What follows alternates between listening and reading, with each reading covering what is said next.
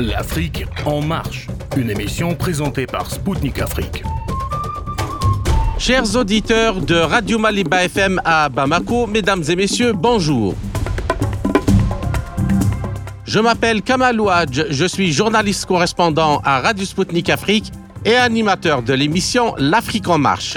Dans cette nouvelle édition de l'Afrique en marche, j'ai l'honneur et le plaisir de recevoir depuis Alger le docteur Mohamed Achir, économiste algérien enseignant à l'université Mouloud Mamri à Tizi Ouzou en Algérie. Avec lui, nous allons parler du contexte géoéconomique et géostratégique mondial dans lequel se tiendra du 29 février au 2 mars à Alger le septième sommet du Forum des pays exportateurs de gaz. A tout de suite sur les ondes de Maliba FM à Bamako.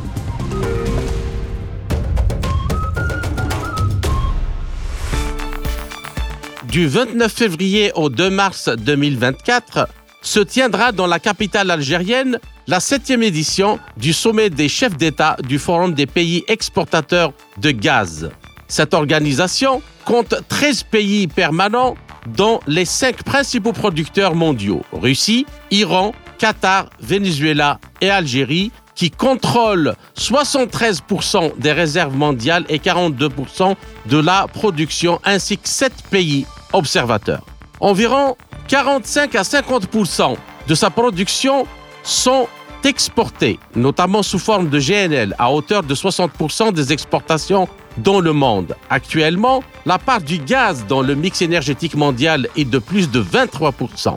Il est pratiquement certain, selon des spécialistes, qu'elle va se maintenir et continuer à croître à raison de 1% par an en moyenne au moins pour atteindre 26% à l'horizon de 2050. Dans le contexte de la reprise économique post-Covid-19, le marché mondial de l'énergie, dont notamment celui du gaz, ne cesse de connaître des turbulences de plus en plus handicapantes. Il faut tout d'abord rappeler la situation en Ukraine et ce qui en a découlé avec le sabotage des gazoducs Nord Stream ainsi que les développements dans le détroit de Bab el-Mandeb à cause de la guerre dans les territoires palestiniens. À cela, on ajoute les préoccupations en matière de sécurité et d'indépendance énergétique et de même que les stratégies de transition énergétique mises en œuvre par les pays importateurs d'hydrocarbures et plus particulièrement de gaz naturel. L'énergie est incontestablement à la base du développement économique dans la mesure où on constate même une parfaite corrélation entre la croissance économique et la consommation énergétique dans pratiquement tous les pays. Or, depuis quelques années, un ralentissement des investissements est constaté en matière de développement des réserves existantes et des capacités de production, situation aggravée par la mise en œuvre de politiques de transition énergétique au niveau de plusieurs régions du monde, dont l'Europe en particulier. Cela a entraîné la chute des consommations, sinon la part des énergies fossiles dans leur mix énergétique dans un contexte d'abandon de l'énergie nucléaire. Le meilleur exemple relatif au poids du gaz en matière de souveraineté et de transition énergétique en Europe est l'Allemagne. Dès le début des années 2000, elle a adopté une nouvelle politique de transition énergétique adossée au développement massif des énergies renouvelables vertes, au gaz provenant de Russie et la fermeture de son parc nucléaire. L'Allemagne prévoyait même de devenir un hub de distribution d'électricité et de gaz vers le reste de l'Europe. Dans le contexte de la situation en Ukraine et le sabotage de Nord Stream 1 et 2, non seulement il y a eu un déficit d'approvisionnement en électricité, mais aussi un retour brutal vers les énergies fossiles, y compris le charbon, entraînant une forte demande et une augmentation des prix des énergies fossiles, plus particulièrement celui du GNL provenant des États-Unis. Ainsi, quelles seront les recommandations de ce sommet d'Alger? Ce forum pourrait-il devenir un jour une organisation forte à l'instar de l'OPEP ou l'OPEP ⁇ Vers quelle organisation du marché mondial du gaz dans le contexte géopolitique et géoéconomique mondial? Pour discuter de ces questions fondamentales, l'Afrique en marche reçoit depuis Alger le docteur Mohamed Achir, économiste enseignant à l'université Mouloud Maroui à Tizi en Algérie. Mohamed Achir, euh, bonjour et merci d'avoir accepté de nous accorder cet entretien. C'est moi qui vous remercie. Merci, tout le plaisir est pour nous. Alors, euh, la première question, euh, docteur Achir. Quelques années avant le début de l'opération spéciale militaire russe en Ukraine, la quasi-majorité des experts prédisaient un accroissement des échanges sur les marchés spot au détriment des contrats à moyen et long terme. C'était la libéralisation des échanges et de la commercialisation des hydrocarbures, mais en fin de compte, c'est l'inverse qui s'est produit. Et en effet, les pays producteurs se sont trouvés dans l'obligation d'assurer plus d'investissements nécessaires au développement des gisements, mais aussi la mise sur pied de chaînes de production et de commercialisation du GNL qui nécessitent également euh, des investissements importants. Et ça, dans le contexte actuel, c'est-à-dire après le, début de l'opération spéciale militaire russe en Ukraine. Alors, ma première question, et qui me semble importante, le retour au contrat à long terme, comme c'est le cas pour ceux du GNL qui dépassent actuellement souvent les 20 ans, est-il nécessaire pour préserver les intérêts aussi bien des pays exportateurs que consommateurs? Et à votre avis, le sommet d'Alger pourrait-il aller dans ce sens? Je pense que euh, effectivement, euh, il y a un enjeu capital par rapport au prix du gaz, que ce soit le gaz naturel ou le gaz naturel liquéfié, le GNL. Donc, depuis pratiquement la Covid-19, la pandémie de la Covid-19, c'est-à-dire à partir des ans 2020, suivi par la crise russo-ukrainienne. Donc, ça a donné quand même euh, une nouvelle, euh, d'abord une nouvelle euh, reconfiguration des chaînes de valeur mondiales sur le plan économique, mais aussi des nouvelles tensions énergétiques, surtout sur le gaz. On peut dire que le gaz a suscité un intérêt particulier depuis au moins ces trois dernières années. C'est vrai que le gaz était toujours principal et important dans l'économie mondiale, euh, au même titre que le pétrole. Mais euh, depuis la Covid-19 et depuis la crise russo-ukrainienne, le gaz euh, a suscité beaucoup d'intérêt, surtout en Europe. L'Europe, mhm. vous l'avez bien dit dans votre introduction, avec avec le, le sabordage de, de, de gazoduc ou bien de Nord Stream 1 et Nord Stream 2 de la Russie qui a alimenté euh, l'Europe avec une capacité quand même très importante euh, qui, qui, atteint des pics parfois de 190 à 200 milliards de mètres cubes euh, de gaz. Donc cela a, fait développer donc ce contexte-là euh, géopolitique, euh, géoéconomique, a fait développer quand même des nouvelles, disons, des nouvelles approches par rapport au prix du gaz, ou bien des nouvelles tentatives euh, de, d'indexation euh, du prix du gaz euh, à des marchés spot. Mhm. Et ça, justement, donc on assiste aujourd'hui donc à cet enjeu et, entre donc l'indexation au marché spot et l'indexation aussi des contrats quasi à terme, de long terme, sur d'autres indicateurs comme le pétrole, par exemple, qui faisait partie euh, des matières sur lesquelles étaient indexés avant euh, les contrats gaziers à long terme, ainsi que l'inflation, etc. Donc l'enjeu, effectivement, vous l'avez bien souligné, euh, est-ce que maintenant les pays producteurs et exportateurs du gaz vont se soumettre à cette nouvelle tendance de vente Ça serait aussi de, dans leur intérêt. Ça serait aussi de leur intérêt parce que justement, les tensions géopolitiques donnent beaucoup plus la main aux, fonds spéculateurs qui profitent de ça pour multiplier le prix du gaz euh, par trois, par quatre, parfois, et alors qu'il n'y a pas de justification en termes de de, euh, de prix de revient de, de l'extraction et euh, c'est-à-dire du manque ou de la disponibilité du, gaz. Mais c'est vrai que la coupure du Stream 1, Nord Stream 1, Nord Stream 2 a posé un problème, mais la multiplication par 4, parfois, du prix, c'est un peu abusé. Est-ce que ce n'est pas de leur, dans leur intérêt justement d'aller vers, de revenir vers ce, pour essayer au moins, euh, au moins de diminuer la marge que les fonds spéculatifs euh, se, euh, voilà, s'arrogent dans ce contexte actuel Oui, je suis tout à fait d'accord avec vous, Monsieur Louadj. Vous posez un problème, un problème d'économie un problème de, l'économie mondiale carrément, hein, du système économique euh, euh, international, surtout des échanges internationaux, qui est marqué non seulement par euh, la financiarisation des matières énergétiques, mais de toutes les de, principales matières premières.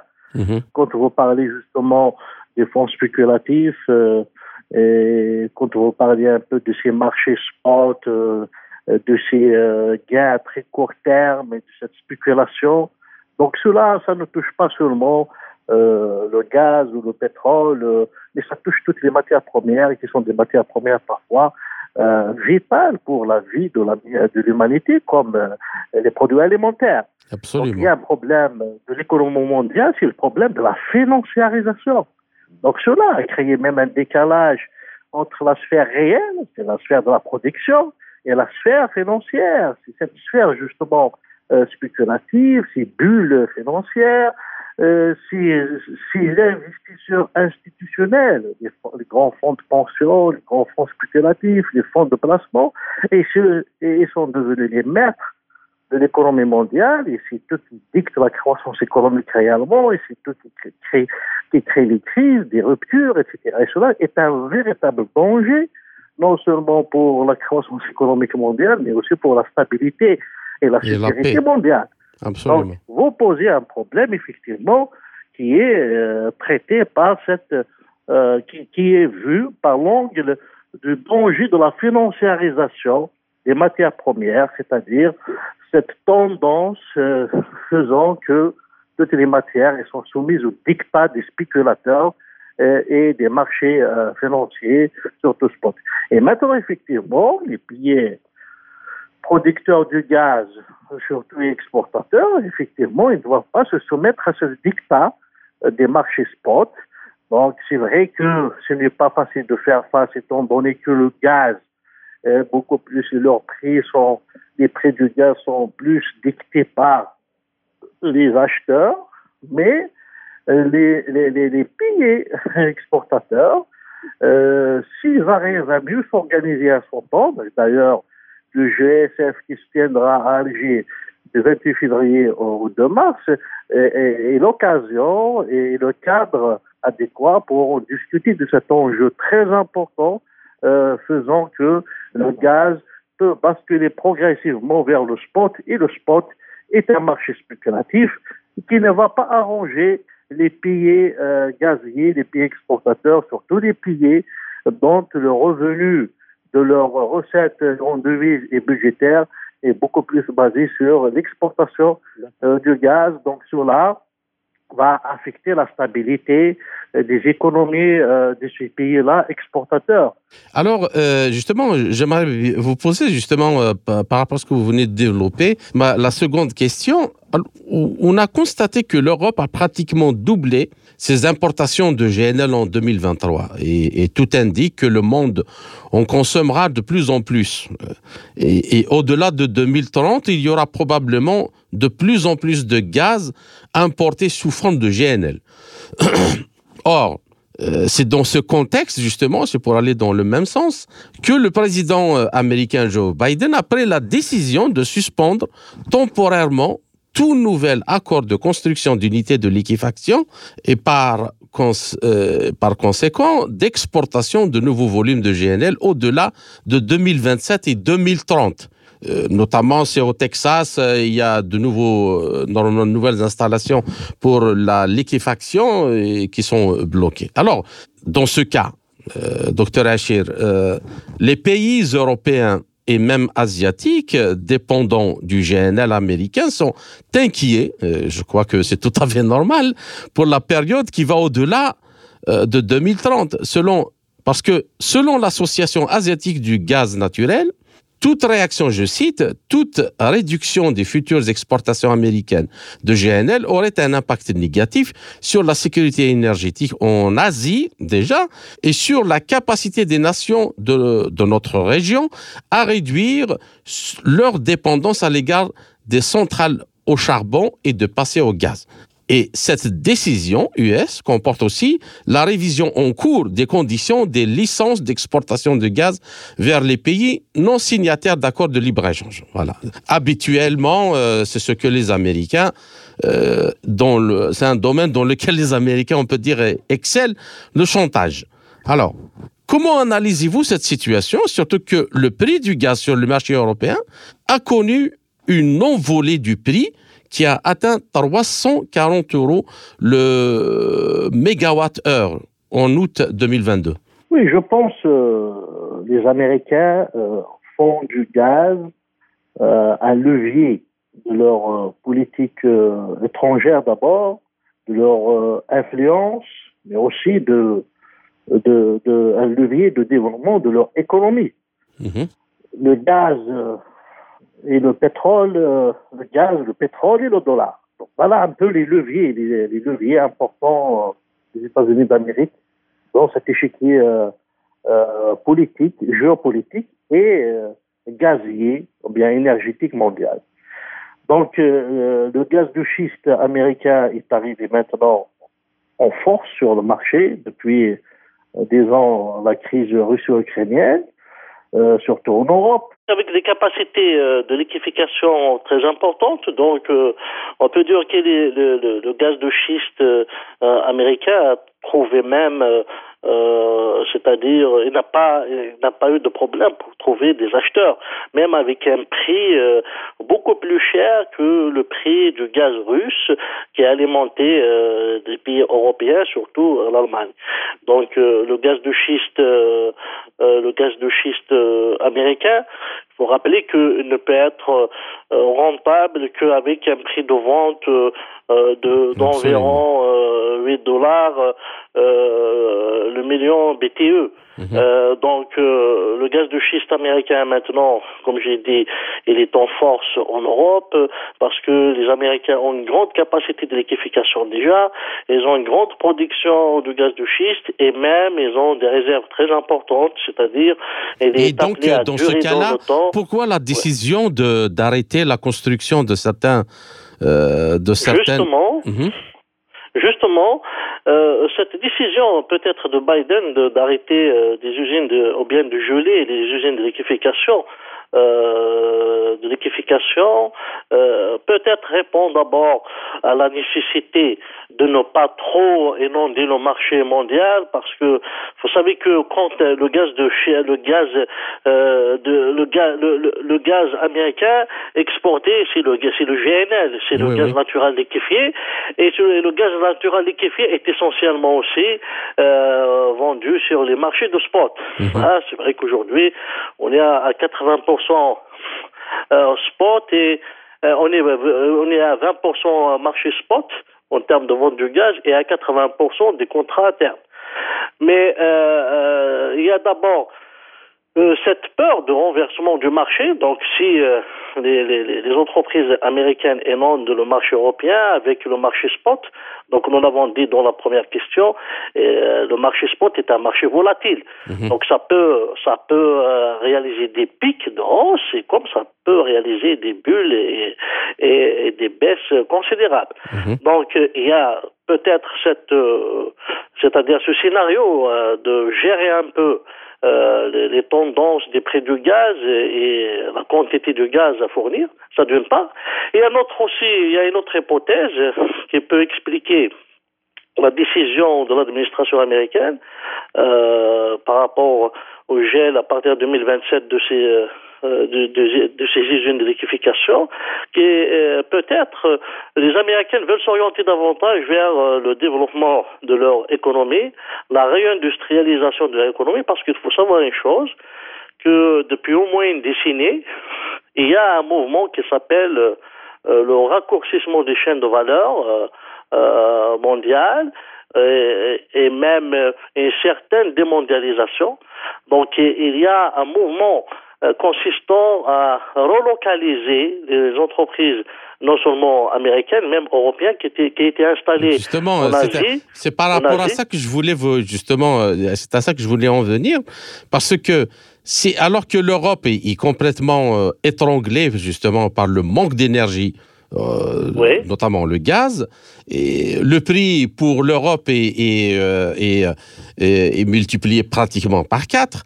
Et dans ce contexte, il y a un mouvement de désindustrialisation qui s'accélère, notamment en Allemagne, où il y a de, énormément d'entreprises qui délocalisent vers les États-Unis.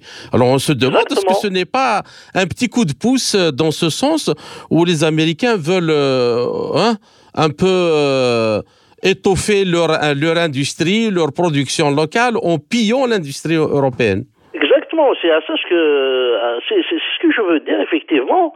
Euh, en expliquant un peu le contexte et en, mhm. et en faisant un peu euh, une, c'est-à-dire une rétrospective d'une nouvelle tendance mhm. de raccourcissement de chaînes de valeur ou de découplage dans les chaînes de valeur euh, pour réindustrialiser les États-Unis d'Amérique et surtout avec le président euh, Trump, donc il y a eu tout un euh, des mesures carrément de démondialisation. Mhm. Donc cela, les Américains veulent se réindustrialiser. Et maintenant, si les Américains inondent le marché gazier euh, européen, si euh, le prix de l'énergie, du gaz en Europe euh, sera deviendra un prix à bon marché, donc cela permettra aux Européens de relancer leur industrie, surtout mhm. l'Allemagne qui est actuellement en récession. D'accord. Par contre, alors, oui. Alors justement, dans ce cas, justement, est-ce que les Européens n'ont pas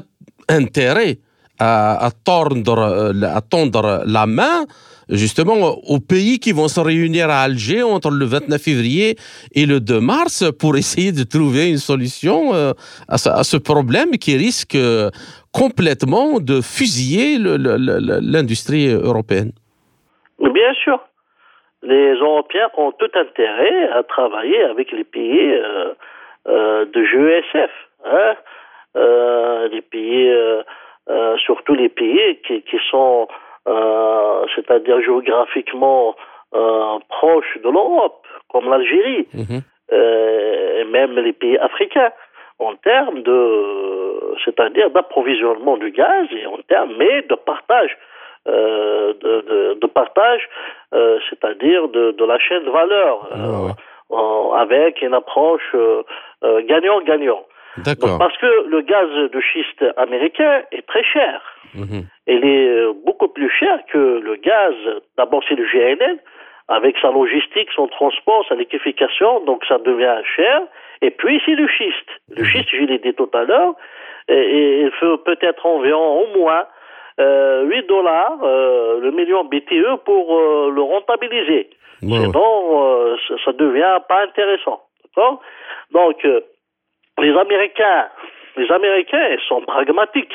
Ils veulent relancer l'industrie américaine, pas l'industrie euh, de l'Europe. Et d'ailleurs, même depuis la crise russo-ukrainienne et depuis la crise énergétique en Europe, il y a beaucoup d'entreprises, surtout allemandes, qui se sont délocalisées en Amérique. Pourquoi? Parce que les Américains présentent un prix d'énergie très compétitif. Bien. Quand vous êtes en Amérique, vous payez le gaz à 3 dollars, 2 dollars, 3 dollars le million BTE, mais quand vous êtes en Europe, vous le payez à 14, 14 dollars. Absolument. Vous voyez un peu la, différence. Alors, euh, oui. Alors, euh, justement, pour passer à la question suivante.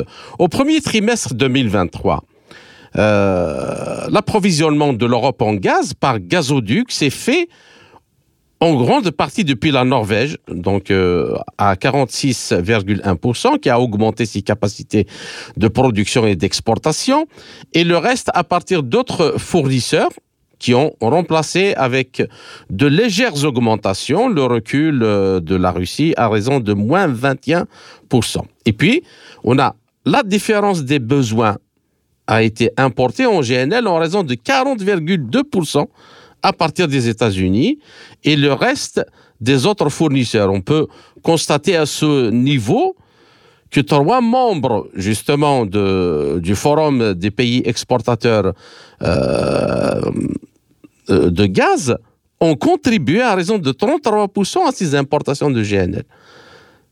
Si l'on regarde bien. Alors, la mise en œuvre effective, justement, ma question, de la récente décision du président euh, américain Biden de suspendre les accords pour de nouvelles unités de liquéfaction, dont le nombre en attente d'approbation est actuellement de 16, ne, signifie-t-elle pas la mise à mort de l'économie euh, européenne d'un côté, et puis de l'autre côté, voyons que les membres du forum, euh, quand même, ils ont quand même exporté à, hauteur de 33% de GNL vers l'Europe, est-ce que ne sont pas la bouée de sauvetage de l'économie européenne?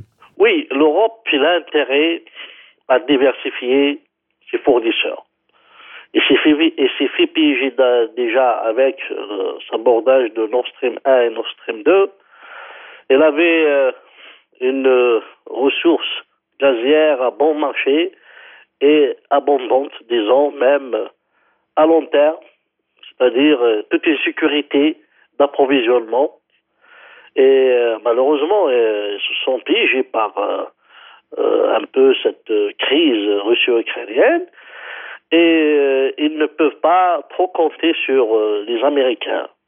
D'une part, objectivement, d'abord, le, gaz américain est trop cher, mais aussi les Américains ne vont pas permettre à leur euh, à leurs euh, producteurs d'inonder, je l'ai dit, le marché gazier mhm. euh, européen, surtout sur le spot, et ça va casser les marchés, ça n'arrange pas, euh, ça n'arrange pas le prix de revient de schiste américain. D'autre part aussi, euh, il y a cette, disons, l'Europe maintenant, il veut un peu développer les ENR, les énergies renouvelables. Mhm. Mais il faut savoir une chose que ce n'est pas pour demain les énergies renouvelables. Il faut des décennies, plusieurs décennies pour pouvoir remplacer les énergies fossiles. Mhm. Et ce n'est même pas pour 2050. Donc euh, il faut encore du temps pour euh, les énergies renouvelables et pour euh, la machine industrielle européenne et même pour les nouvelles technologies, hein, parce que quand on parle des data centers, etc., tout ça, ça consomme beaucoup d'énergie. Absolument, oui pour le mix énergétique également. Ils ont besoin de l'énergie fossile, ils ont besoin de gaz, ils ont besoin de pétrole. Et là, le, le, ils sont en train d'ailleurs de revenir même au charbon, au nucléaire. Donc ils ont compris que finalement, les énergies renouvelables, ce n'est pas pour demain. Et même le fournisseur américain, même si, euh, euh, c'est-à-dire il est là, c'est un allié géopolitique très important de l'Europe, mais les Américains sont pragmatiques sur le plan économique. Ils jouent leur intérêt.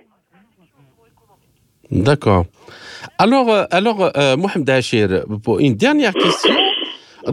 Par rapport à ce que vous venez de développer avant, est-ce que une extension du conflit actuel au Moyen-Orient ne serait pas catastrophique du fait de l'importance euh, de réserves de, cette région-là, 40% des réserves mondiales en gaz et de sa production. Donc, le choc pourrait provenir ou ne proviendra pas euh, du gaz seulement, mais aussi des approvisionnements en pétrole, car le Moyen-Orient aussi euh, renferme 48% des réserves pétrolières. Alors, quelle est votre analyse et est-ce que les pays membres du, Forum des pays euh, exportateurs de, gaz pourraient trouver une solution pour y faire face? Justement, le GESF euh, doit discuter de ces questions de stabilité euh, du marché gazier mondial. Parce que, euh, d'abord, les pays du GESF euh, n'ont aucun pouvoir séparément, c'est-à-dire des, pays du GSF, c'est-à-dire les pays du GSF peuvent peser dans cet échiquier gazier mondial, c'est-à-dire en s'accordant sur plusieurs, plusieurs c'est-à-dire plusieurs politiques, notamment la politique de stabilité des prix, euh, la politique des approvisionnements et même, disons, la dépolitisation euh, de la question énergétique mondiale. Parce que il y a une surpolitisation, il y a des enjeux derrière hein, qui se cachent, euh, qui ne sont pas objectifs, hein, qui visent d'autres objectifs non déclarés.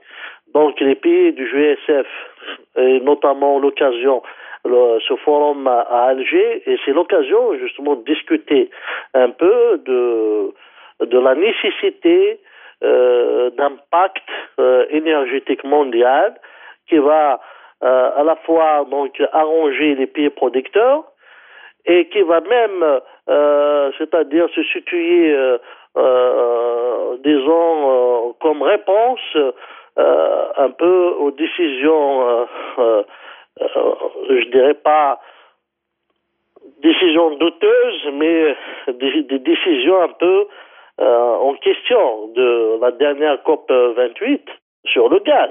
Donc ces pays du GSF doivent quand même euh, parler en une seule voix et dire voilà, le gaz est une ressource énergétique indispensable pour l'économie mondiale indispensable même pour l'humanité parce que c'est une matière première pour l'agriculture. Donc, euh, le gaz est nécessaire pour le mix énergétique. Le gaz est nécessaire pour la transition énergétique. Donc, le gaz ne doit pas être taxé, ni, euh, le mettre sous pression mhm. par ces COP, ces différentes COP, par aussi les décisions de l'Union européenne, etc.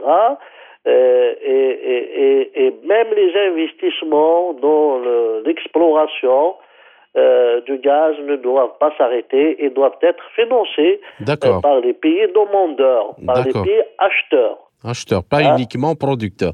Bien sûr. voilà un peu que le GSF, à mon avis, hein, c'est un avis personnel, doit défendre lors de cette réunion. Absolument. Ainsi s'achève la première partie de notre euh, entretien. Chers auditeurs, je vous retrouve en compagnie de mon invité, le docteur Mohamed Achir, pour la seconde partie de notre émission, après une courte pause musicale. À tout de suite.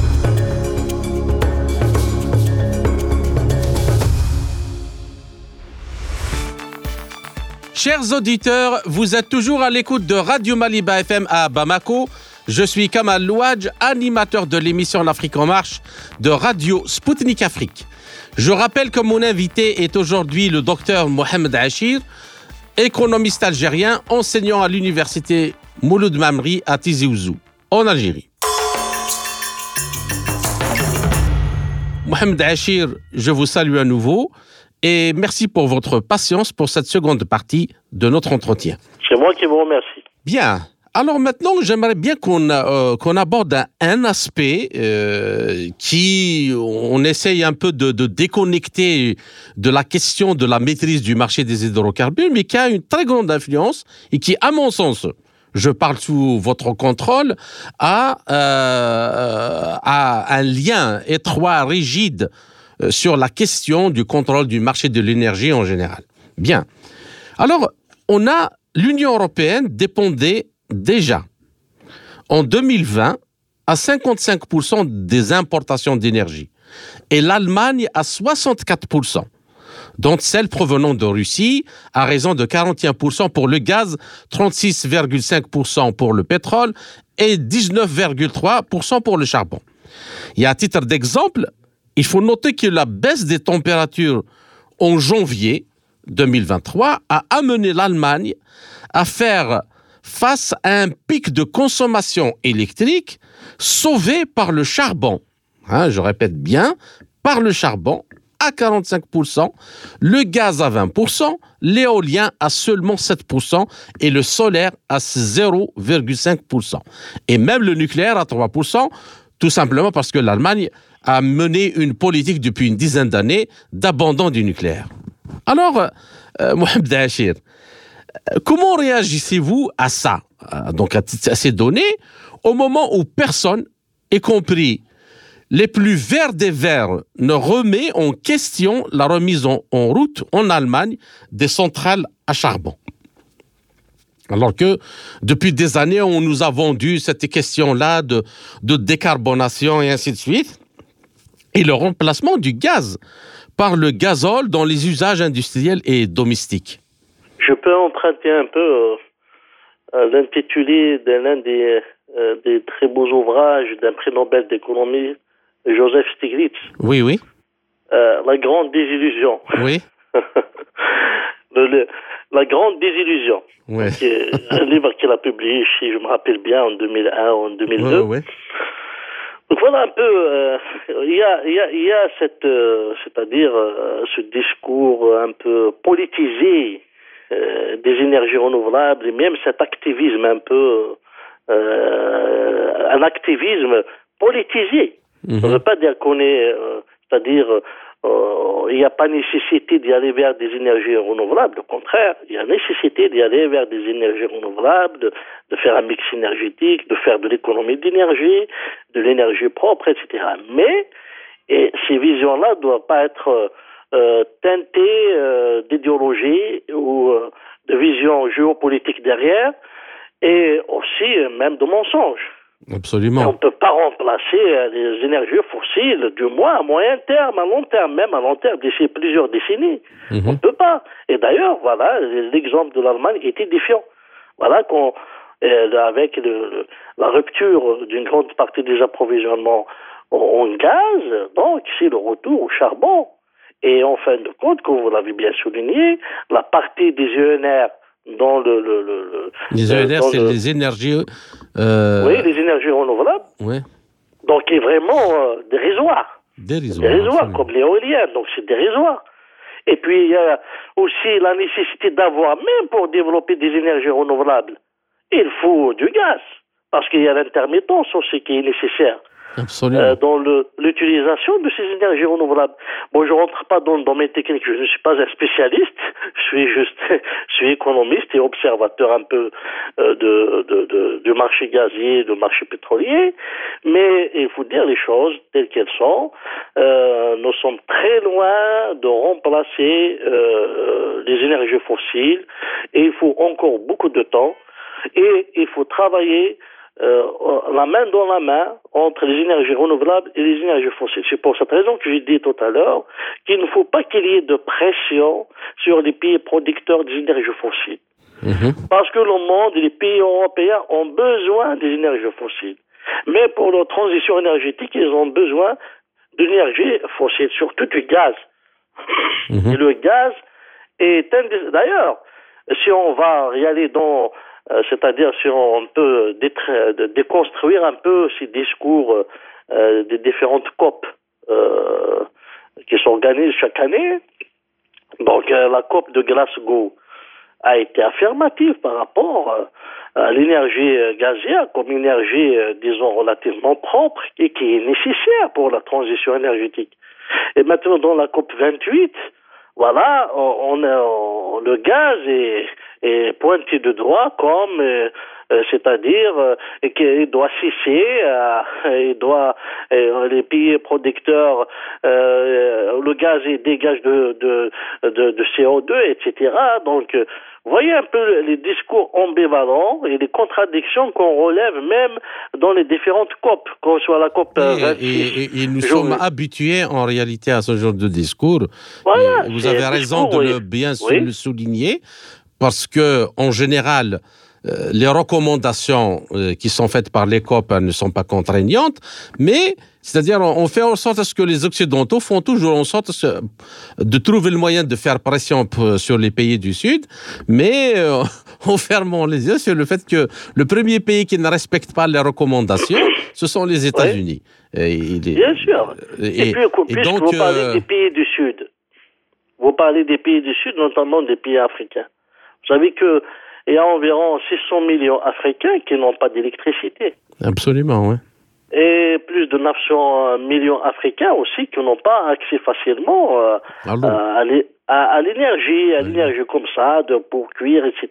De, donc, voyez un peu une réalité et vous allez demander à ces pays africains de ne pas développer les énergies fossiles, de ne pas développer le gaz et vous allez leur, demander d'aller directement dans les, les, énergies renouvelables qui nécessitent des, technologies très importantes, une maîtrise, etc.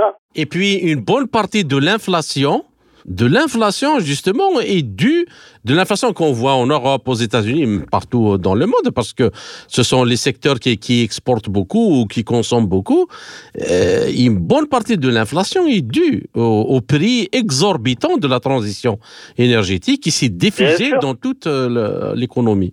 Oui, bien sûr. Donc là, vous me tendez la perche pour euh, parler aussi du gaz comme matière première aussi euh, indirecte pour la production euh, agricole. Parce mhm. que c'est le gaz.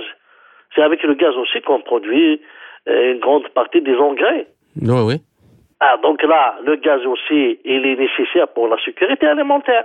Mhm. Et puisque vous parlez de l'inflation, surtout des produits alimentaires, ils sont dus également à, un peu au, prix des produits phytosanitaires. Mhm. Et les produits phytosanitaires impactés, bien sûr, euh, par euh, les prix d'énergie. Donc, il faut investir réellement dans le gaz pour rendre même les, les, les, les, inputs après, rendre les, les, les, produits pétrochimiques et les phytosanitaires moins chers, donc avoir un impact positif sur les prix euh, des produits alimentaires, sur l'agriculture.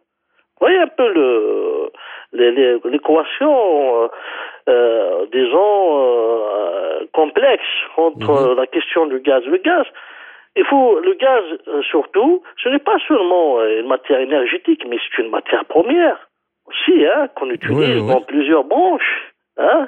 Mhm. Vous voyez un peu. Donc, demander aux pays, à travers la COP 28, ou même la déclaration de euh, de, de, de l'AIE, euh, l'Agence internationale d'énergie, et sur le gaz, il faut cesser les investissements dans le gaz, etc.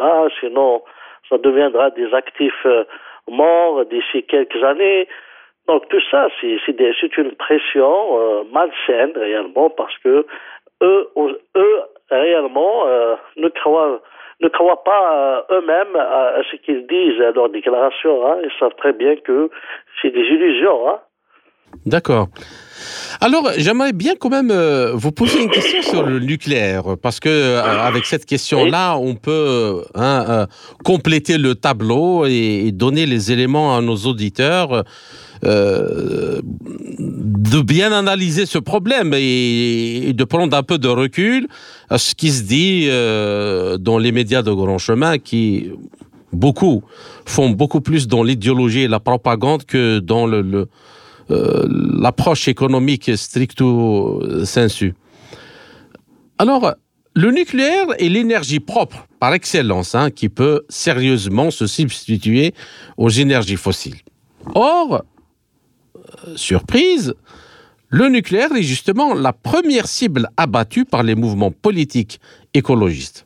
Et dans ce cas, euh, la France est le meilleur exemple. Hein. Le gouvernement Jospin intégré par les Verts, a arrêté en 1997 le réacteur révolutionnaire Superphénix en autant rapide qui recycle les déchets nucléaires, crée son propre combustible et permet ce qu'on appelle euh, dans le secteur euh, la possibilité de fermer le cycle, le cycle du combustible.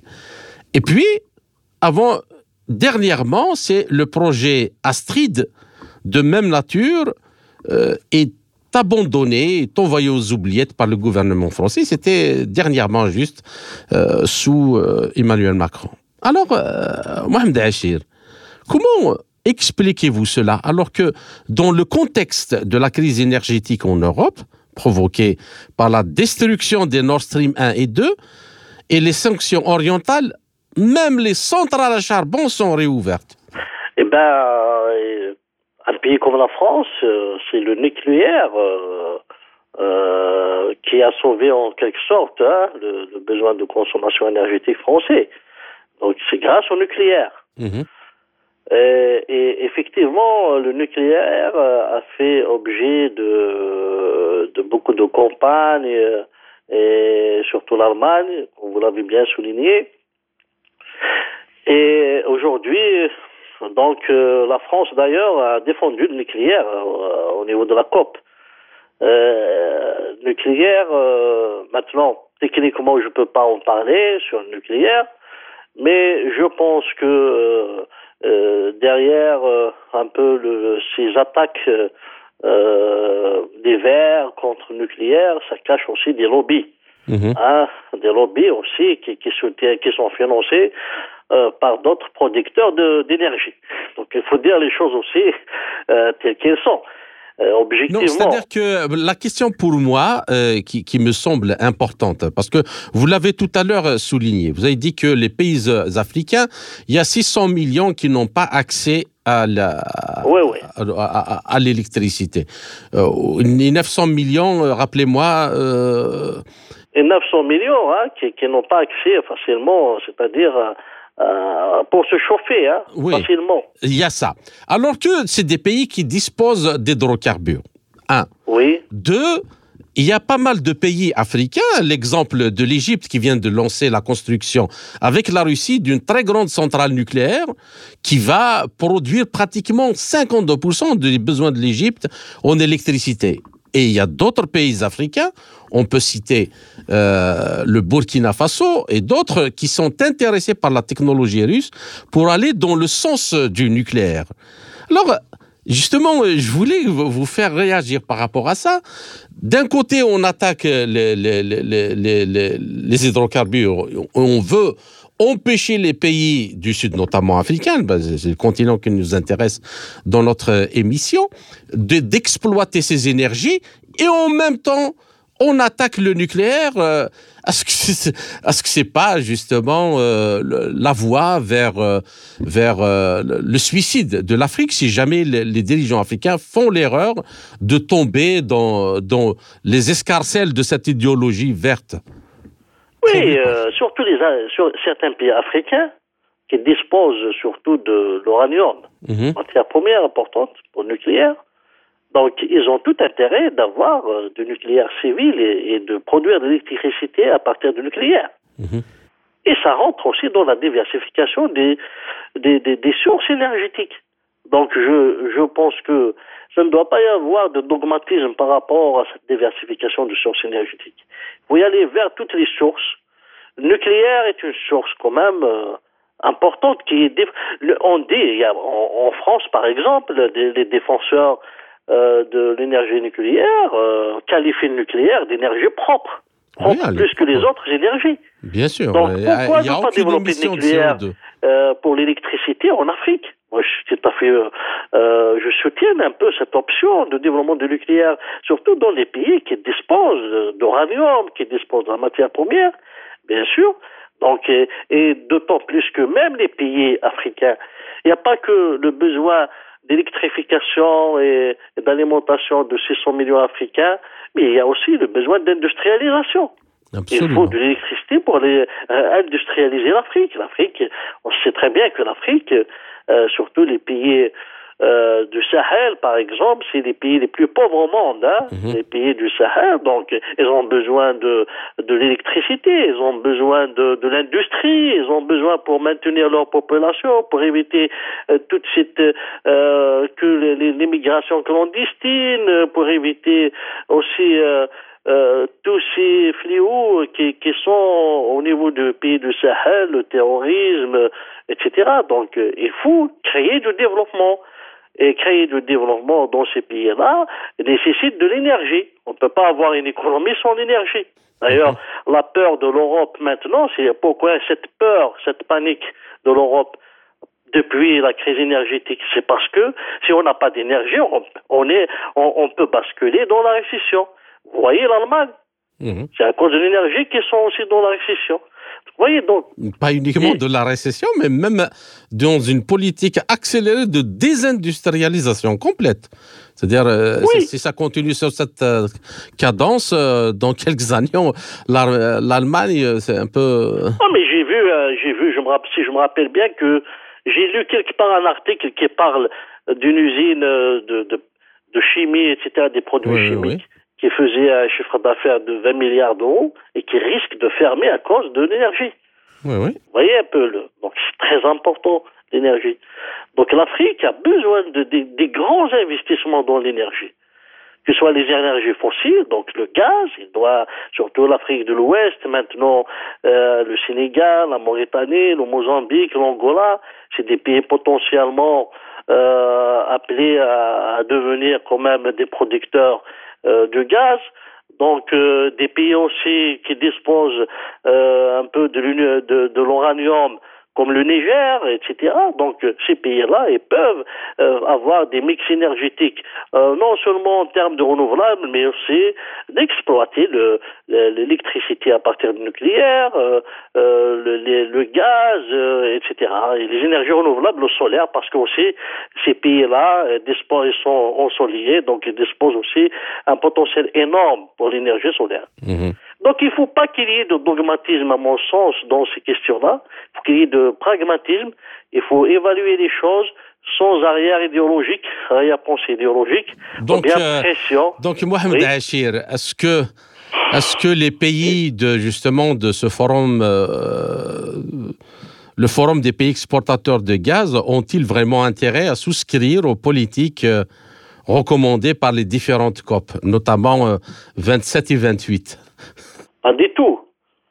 Au contraire, euh, le, GESF, les pays, euh, ce forum des pays gaziers doivent quand même euh, se constituer et doivent s'unir et pour défendre l'intérêt des pays producteurs, bien sûr dans un cadre de concertation même avec les pays acheteurs, les pays importateurs, et essayer de défendre euh, c'est-à-dire euh, euh, en commun la cause, leur cause, qui est la nécessité de continuer à investir dans le gaz, mais aussi la nécessité d'y aller vers un développement durable, vers des énergies renouvelables, etc., sans qu'il y ait de pression, ni de taxes, ni quoi que ce soit sur ces pays-là. Donc, la COP, les différentes COP, on sait très bien comment qu'ils se préparent, donc leurs recommandations, l'ambivalence des recommandations, etc. Et ils visent euh, euh, peut-être des choses qui sont qui ne sont pas déclarées, donc il y a des enjeux qui se cachent derrière aussi. Hein.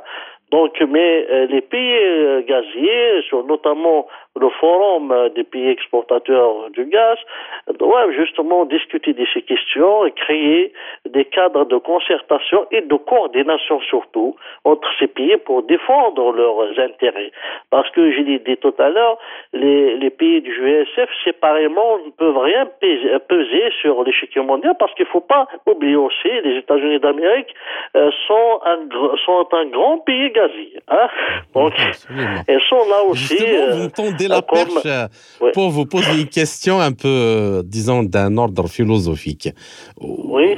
beaucoup plus politique. N'est-ce pas le néolibéralisme qui a prévalu depuis des décennies, qui a poussé l'exploitation sauvage de la planète, qui est responsable, qui est responsable justement s'il y a un problème, ces problèmes il y a, c'est justement ce, système économique qui a euh, pillé la, planète et poussé le, profit financier au détriment de ce qu'on aurait pu sauvegarder de, notre planète. Or, justement, les Verts, ceux-là, ils ne les remettent pas en cause. Ils vont en Afrique, ils veulent euh, organiser des COP en Afrique pour expliquer aux Africains que heureusement que leur continent n'est pas développé parce que la faune est sauvegardée et ainsi de suite. Qu'en pensez-vous? Ah oui, euh, on, aime garder toujours euh, l'Afrique comme une chasse gardée, mais aussi comme un zoo euh, à visiter. et les Africains ne vont pas se développer, ne vont pas utiliser leur gaz, leurs ressources, leurs matières premières pour s'industrialiser et rester comme des parcs à visiter. voilà. alors que euh, même les problèmes d'émissions de CO2, c'est pas les Africains. Justement. Pas les Africains, oui. Justement. Et, puis, et puis, et puis l'abus, l'abus, c'est-à-dire de, dans, dans l'exploitation, l'ultra euh, exploitation de, de, beaucoup de gisements, de, de régions du monde, de régions du monde, c'est, elle, elle, a été justement poussée par la logique du profit, du profit immédiat de, du système. Tout à fait. Le libéralisme, c'est le profit avant l'homme. On a parlé de l'Allemagne. On se rappelle des inondations de l'Allemagne. Et à cause de la surexploitation aussi du sol, qui, devient une pâte qui ne peut même pas absorber de l'eau.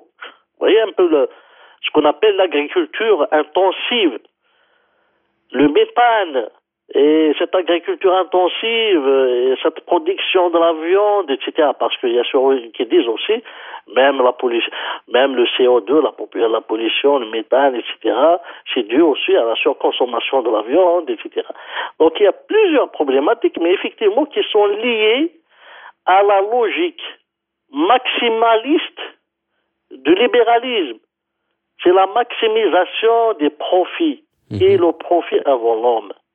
Et c'est cette logique qui est sur le plan fondamental et qui est sur le plan philosophique aussi, qui continue encore de détruire les écosystèmes et détruire les économies mondiales et de créer de l'instabilité. On voit les marchés financiers, les logiques spéculatives et court-termistes des marchés financiers. On a parlé dès le début de l'émission de la financiarisation des marchés de matières premières et la financiarisation carrément de toute l'économie mondiale. Mhm. Hein, et ça, ça provoque des dégâts. Et ça continue encore. Donc justement, le libéralisme, il est au centre de ces problèmes. Donc voilà, les questions fondamentales doivent se poser globalement et en profondeur et sur le plan philosophique par rapport à la logique euh, néolibérale qui continue toujours à surexploitation, à surexploiter et les matières premières et l'homme, même l'exploitation de l'homme, et que continue dans des logiques de domination et de néocolonisation, c'est-à-dire même l'utilisation des guerres et les guerres par procuration, la déstabilisation des pays, et euh, qui attaquent à la souveraineté carrément des pays, tout ça. Donc, euh, c'est le problème réel et réellement de l'économie mondiale et de euh, la stabilité mondiale. D'accord. Alors, une dernière question, Mohamed Achir. Euh, que pensez-vous donc euh, de ceux qui disent que les États doivent supprimer complètement le rôle des hydrocarbures dans le mix énergétique d'ici 2050 D'abord, euh, techniquement et économiquement, est-ce que c'est atteignable, même si tout le monde s'y met? Et puis, d'un point de vue philosophique, est-ce que c'est moral de, demander ce genre de choses aux, aux, pays, notamment du Sud, notamment africains?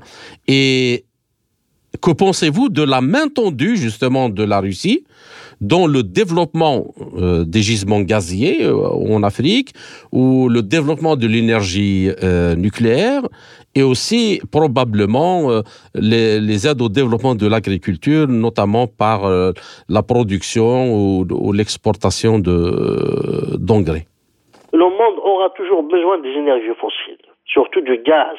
Le gaz, maintenant, pourquoi d'ailleurs on parle beaucoup de gaz maintenant. Parce que le gaz devient un enjeu aussi géopolitique et, un enjeu euh, géoéconomique mondial. Donc, euh, euh, le gaz, il est en amont du développement industriel des pays, en amont du développement même agricole des pays. Donc, demander à des pays de ne pas investir euh, dans le gaz et de cesser euh, tout investissement dans le gaz, par exemple, et de les menacer aussi par des prochaines taxes de l'environnement, des taxes carbone, avec des programmes de décarbonation pour créer encore des coûts importants. Donc tout ça, ça n'obéit pas réellement euh, ça n'obéit pas à, des, à, des, à, des, à des objectifs, euh, c'est-à-dire euh, de l'intérêt commun du monde. Hein, je parle, c'est-à-dire de, de, de, la stabilité économique et de la stabilité de la croissance économique mondiale, etc. Euh, ça, ça obéit peut-être à des partis occultes euh, qui ont des intérêts, mais qui s'inscrivent aussi dans une lutte géopolitique et géoéconomique mondiale. Euh, D'accord. chers auditeurs, notre entretien arrive euh, à sa fin. Mohamed Achir, merci pour tous ces éclairages. Je vous remercie. J'espère euh, vous retrouver dans les semaines à venir dans une autre mission pour traiter d'un autre sujet. Merci encore une fois et à très bientôt. C'était le docteur Mohamed Achir, économiste algérien, enseignant à l'université Mouloud Mamri à Tizi Ouzou, en Algérie. Ainsi s'achève cette édition de notre émission L'Afrique en marche, proposée par Radio Sputnik Afrique en partenariat avec Radio Maliba FM à Bamako. Je suis Kamal Louad. Merci de nous avoir suivis. Tout en espérant avoir été à la hauteur de vos attentes, chers amis, je vous retrouverai très bientôt pour une autre émission. D'ici là, portez-vous bien.